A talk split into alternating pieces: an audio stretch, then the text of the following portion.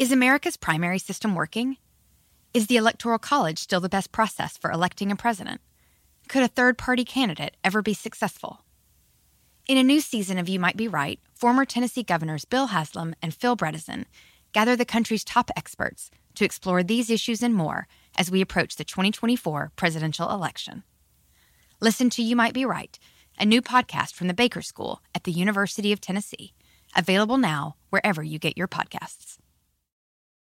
With threats to our nation waiting around every corner, adaptability is more important than ever. When conditions change without notice, quick strategic thinking is crucial. And with obstacles consistently impending, determination is essential in overcoming them. It's this willingness, decisiveness, and resilience that sets Marines apart. With our fighting spirit, we don't just fight battles, we win them. Marines are the constant our nation counts on to fight the unknown. And through adaptable problem solving, we do just that. Learn more at marines.com. Es noticia en NTN 24. Hola, soy Moisés Naim y usted está escuchando una parte de mi programa de televisión.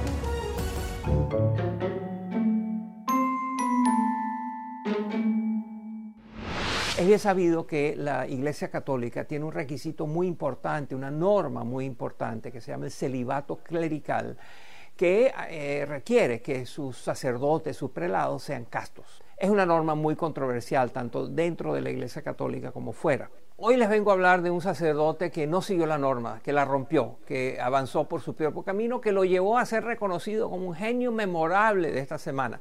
Se llama Xavier Nobel y esto fue lo que hizo.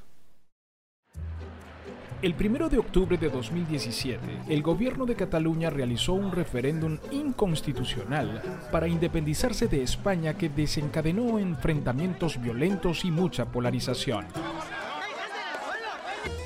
Entre las más de 2 millones de personas que fueron a votar a favor de la independencia estaba el obispo Xavier Nobel, pero ser independentista es una de las posturas menos controvertidas de Nobel, quien, por ejemplo, ha apoyado las llamadas terapias de conversión para la comunidad gay, práctica que ha sido denunciada por las Naciones Unidas como equiparable a la tortura. Aún así, todo parecía indicar que Nobel tenía gran futuro en la Iglesia Católica Española, sobre todo como un líder en la lucha contra los demonios. Y es que desde 2015 había sido el exorcista titular de su parroquia. Buscando expandir sus conocimientos, conoció a Silvia Caballol, una psicóloga y autora de novelas eróticas con temas satánicos. Uno de sus libros se llama El infierno en la lujuria de Gabriel. Trata de la relación entre un psicópata y su psicóloga, y según la descripción se adentra en la lucha entre los demonios y los ángeles. No podemos dar fe de qué tan buena o mala es la literatura de Caballol, pero sin duda cautivó a Nobel, quien decidió entablar una relación amorosa con la peculiar escritora y eventualmente dimitir de su cargo. La indignación que provocó la hipocresía de Nobel ha llevado a algunos miembros del clero a sugerir que el exobispo se someta a un exorcismo. Según el medio Religión Digital, Nobel se encuentra en busca de trabajo.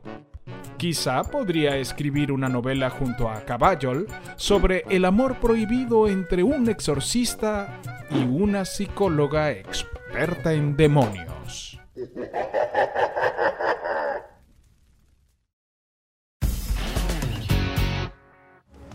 Esto es Efecto Naim. Puede verlo todos los domingos por NTN 24, a las 7 de la noche en Washington, a las 6 de la tarde en Bogotá y a las 4 de la tarde en Los Ángeles. Caesar's Sportsbook is the only sportsbook app with Caesar's rewards. That means win or lose, every bet brings you closer to the types of perks only Caesars can offer, like hotel stays at over 50 iconic destinations, bonus bets, daily profit boosts, tickets to the game, dining, and so much more. Whether you're a new or existing customer, Caesars Sportsbook is always rewarding. Must be 21. Gambling problem? Call 1 800 Gambler. Caesars Sportsbook. Don't just spectate, participate.